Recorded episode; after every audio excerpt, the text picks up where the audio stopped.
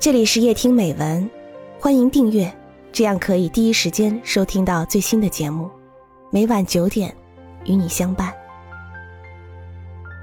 他的名字是彼得，作者福克纳。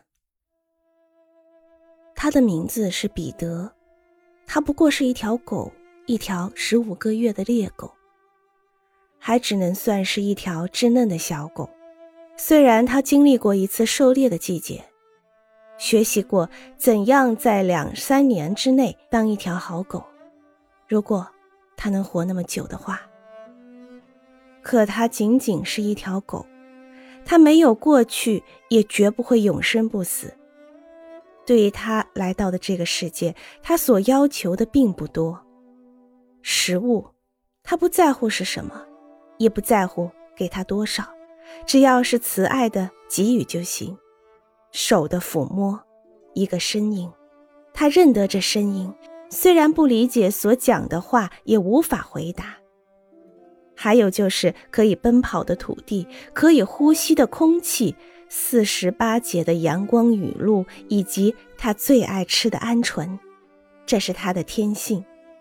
早在他熟悉大地、感觉到阳光之前，他就具有这种天性；早在他自己嗅闻到之前，他的健壮忠心的先辈就已经使他能辨别出这种禽鸟的气味。这就是他所需要的一切。可是要填满他自然生长的一生，那八个、十个。或者十二个年头，这些已经足够了，因为十二年并不算长，并不需要多少东西就能把它们填满。然而，十二年虽说短，在正常情况下，它的寿命本应超过四辆那种杀死了他的小汽车。那种上坡速度快的，竟然无法躲开一只老大不小的猎狗的汽车。可是彼得的寿命，连四辆汽车里的第一辆都没能超过。他并没有去追赶汽车，在让他上公路之前，他就学会了不去干这样的事儿。他当时是站在路上。在等他那位骑在马背上的小女主人赶上来，以便护送他安全回家。他不应该待在路上，他没有交公路税，没有领司机执照，也没有投过票。也许他的问题出在他住的那个院子里的那辆汽车是有喇叭和车阀的，他还以为所有的汽车也都有呢。要说他没有看见那辆汽车，因为汽车处在他和黄昏的斜阳之间，这个理由是说不大过去的。因为这样就会把视力的问题牵扯进来。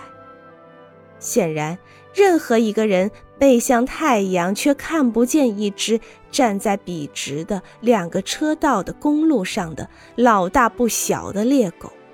都是绝对不敢让自己开车的，何况是一辆没有喇叭、没有车阀的汽车。因为下一回，这个彼得没准是个小孩。要知道，用汽车撞死小孩是违反法律的。不，那个开车的人有急事，这才是原因。也许他还有好几英里的路要赶。而他吃晚饭的时间已经晚了。正因为这一点，他才没有时间降低速度，刹住汽车，或是绕过彼得。既然他当时没有时间这样做，自然，事后，他也就不会有时间停下来了。何况彼得仅仅是被撞得骨折肉绽，给扔在路旁沟里。嚎叫的一条狗。再说，反正那辆车已经超越彼得，太阳现在已经是在彼得的背后，因此又怎能指望那个开车人听得见他的嚎叫呢？不过，彼得还是原谅了这个司机。在彼得一年零三个月的一生中，他从人类那里得到的，除了仁爱之外，再也没有别的。他甘愿奉献出一生中剩下的六年、八年，或是十年，以免有一个人赶不上自己的晚。